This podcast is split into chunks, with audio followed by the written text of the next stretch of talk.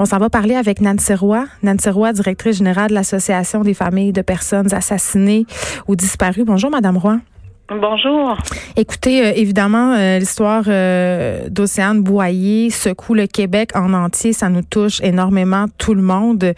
Et on a vu plutôt la famille d'Océane s'exprimer à TVA, raconter un peu comment ils se sentaient. Ces parents-là, ils vont passer par toutes sortes d'émotions. Là. Ah, ça c'est sûr, parce que je pense qu'il n'y a pas pire drame que de perdre son enfant, surtout si c'est mm. vécu dans la violence, l'incompréhension, et ils n'ont pas encore euh, tous les détails là qui entourent euh, cet homicide-là, qui a été euh, très violent. Donc c'est difficile pour ces familles-là. Oui, puis il y a le fait aussi de pas savoir euh, ce qui s'est passé. Euh, la mère, euh, entre autres, racontait que tout au long de la journée, bon, ils sont passés sur la route, ils ont vu des voitures de police, un camion du coroner, mais jamais ils n'auraient pu penser que, que c'était leur fille. La mère racontait en fait qu'elle a compris ce qui s'était passé quand les policiers lui ont montré le, le collier de sa fille. Ça doit être un, un choc excessivement violent. Et j'avais envie de vous demander le fait justement que cette jeune fille-là a été victime d'une mort violente c'est-à-dire euh, la mère a bien souligné qu'elle n'était pas présentable quand ils se sont rendus euh, à son chevet. Donc ses parents n'ont pas pu la voir. Est-ce que comment ça va impacter ça, le, le processus de deuil? Est-ce que ça va le compliquer? Ben, je pense que juste le fait que ça soit un homicide, ça complique beaucoup, beaucoup le deuil parce que cette famille-là devront avoir le sentiment que justice a été rendue. Puis malheureusement, c'est après plusieurs années euh, que le système judiciaire, ça va être enclenché.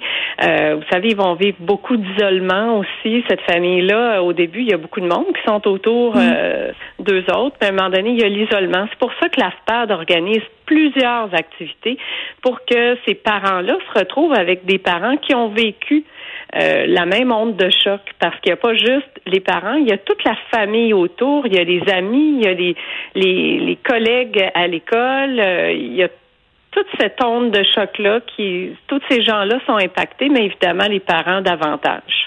Mais oui, parce que, bon, vous l'avez bien souligné, puis je pense que c'est comme ça aussi dans tous les processus de deuil. Au début, on est très, très bien entouré. Les gens sont là pour nous. Il y a de l'attention aussi médiatique. Les gens veulent savoir qu'est-ce qui s'est passé. Mais à un moment donné, euh, toute cette attention-là, les gens retournent à leur vie, hein, puis c'est normal. Et là, on se retrouve euh, seul avec nos émotions et ça peut être difficile à gérer.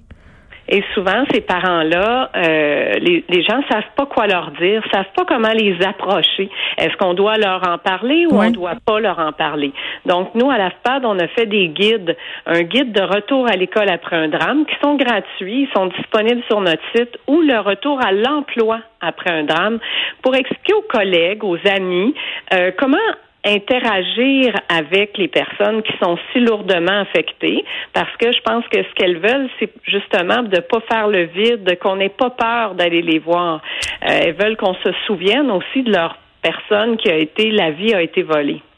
Ben oui, parce que c'est souvent l'éléphant blanc dans la pièce, ça demeure euh, excessivement tabou quand même là d'aller parler de, de ça. Oui, c'est tabou. Et je suis contente que vous souleviez la question de l'emploi parce que Corrigez-moi si je me trompe, mais il me semble que le, congé euh, alloué par les employeurs quand on perd un, enfant ou quelqu'un euh, très proche de nous, c'est pas si long que ça. Non, c'est pas long, mais il y a le, droit à l'assurance emploi là, quand on perd un enfant. Mais euh, évidemment, euh, si on a des assurances collectives, ça peut être un peu plus long. Mais c'est pas tout le monde qui sont bien protégés. Puis c'est pas tout le monde qui ont le droit à cette indemnité-là. Parce que faut se le rappeler, les parents de cette jeune fille-là seront pas considérés comme des victimes malheureusement. Ils vont être considérés comme des proches, donc ils vont avoir droit par l'IVAC à 30 euh, séances de psychothérapie. Alors, c'est plus facile de recevoir de l'aide psychologique autant qu'on en a besoin si on se fait donner un coup de pied dans la rue que si on perd son enfant. Fait que c'est une de nos batailles, ça, parce que pour nous, c'est ridicule. Mais ce sont des victimes. Ben, pour nous, oui, mais la loi ne les reconnaît pas comme des victimes. Alors, c'est une de nos batailles. Il y a un commentaire que je vois passer depuis ce matin sur les médias sociaux euh, qui est souvent fait par des parents. Euh, les gens se disent une mort comme ça, comme parent, moi, je m'en remettrai jamais. Comment ça se... Est-ce ben, que les parents s'en remettent? Vous savez, euh, euh, Marie-Paul McInnes euh, disait à d'autres parents à un moment donné, hmm. tu sais, tu vas réapprendre à sourire. C'est extrêmement pénible. Ces gens-là vivent en montagne russe. mais la vie souvent apporte des petits bonheurs, puis ils réussissent à apprendre à vivre ces petits bonheurs-là, mais le vide qu'ils ont, est toujours présent, est toujours là. Euh, dans les activités, euh, souvent ils partagent avec des gens qui vivent la même chose qu'eux. Euh, ils retournent dans certaines activités. Il y en a qui sont c'est plus difficile que d'autres, mais l'important, je pense que c'est l'accès à un psychologue qui est spécialisé dans le deuil traumatique. Est-ce que cet accès-là est, est facile? Non, malheureusement, parce que ces parents-là vont avoir droit à chacun 30 séances de psychothérapie. C'est très vite passé, 30 séances. Euh, puis après, ben, souvent, ces gens-là n'ont pas les moyens euh, puis après ça, il y a le processus judiciaire qui va arriver, que ça va prendre d'ici deux ans peut-être, avant que ça soit terminé. Fait que les 30 séances de psychothérapie, ça fait longtemps qu'ils sont finies.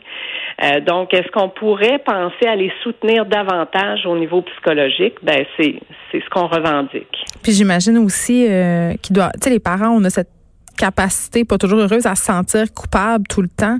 J'imagine que ces parents-là euh, vont devoir gérer un certain sentiment de culpabilité. Pas qu'il y ait quoi que ce soit à se reprocher, c'est pas ça que je veux dire, mais vous comprenez quand. C'est la culpabilité souvent de dire bon, euh, euh, est-ce que j'ai le droit d'être heureux Oui, c'est ça. Est-ce que j'ai le droit de sourire? Est-ce que j'ai le droit Bon, nous c'est pour ça qu'on a fait ces guides-là du retour au travail après un drame, pour qu'aussi le milieu les accueille avec bienveillance donc qui, qui reviennent dans un avec des collègues de travail ou qui reviennent à l'école euh, avec plus de facilité parce que les amis à l'école, ça va être extrêmement difficile pour eux, ça va être difficile pour le professeur, la chaise vide euh, d'Océane. Donc, euh, ils doivent être préparés, ils doivent avoir des outils. Fait que nous, on va s'assurer d'aller porter à cette école-là le guide de retour à l'école. Parlant euh, d'école ce soir, euh, bon, il y a certaines écoles qui sont fermées, mais il y a quand même beaucoup d'établissements qui sont ouverts. Euh, je pense au retour de ma fille de 13 ans qui va revenir de sa journée. évidemment, elle va avoir entendu parler de la mort d'Océane Boyer. Elle sera pas la seule et je suis absolument certaine qu'elle va me poser des questions et même que peut-être elle va avoir peur. Comment on, est-ce qu'il y a une façon de, parler euh, à nos jeunes de ce qui s'est passé? Je pense qu'il ne faut pas leur cacher rien. Dans le guide, on l'aborde, ça, ce sujet-là, parce que je pense qu'ils doivent savoir. On ne doit pas leur transmettre nécessairement euh, une anxiété ou une peur, parce que ça arrive pas là, à tout le monde. Euh, mais il faut pas non plus leur cacher euh, ce qui est arrivé ou la vérité de, de ce qui s'est passé. Donc, il y a des mesures de sécurité aussi qu'il faut leur rappeler. puis ça leur donne aussi une plus grande conscience de ce qui peut arriver hmm. à certains jeunes ou à certaines familles. Vous avez raison, c'est peut-être une bonne occasion de rappeler euh, certaines règles de base de sécurité, même si on ne sait toujours pas euh, qu'est-ce qui s'est passé. Nancy Roy, merci, directrice générale de l'Association des familles de personnes assassinées ou disparues. Je rappelle euh, que la Sûreté du Québec recherche des témoins concernant le meurtre d'Océane Boyer. demande aux possibles témoins de rejoindre le 1-800-659-4264 pour donner de possibles informations. Et je rappelle que si vous appelez, ce sera de façon totalement anonyme et confidentielle.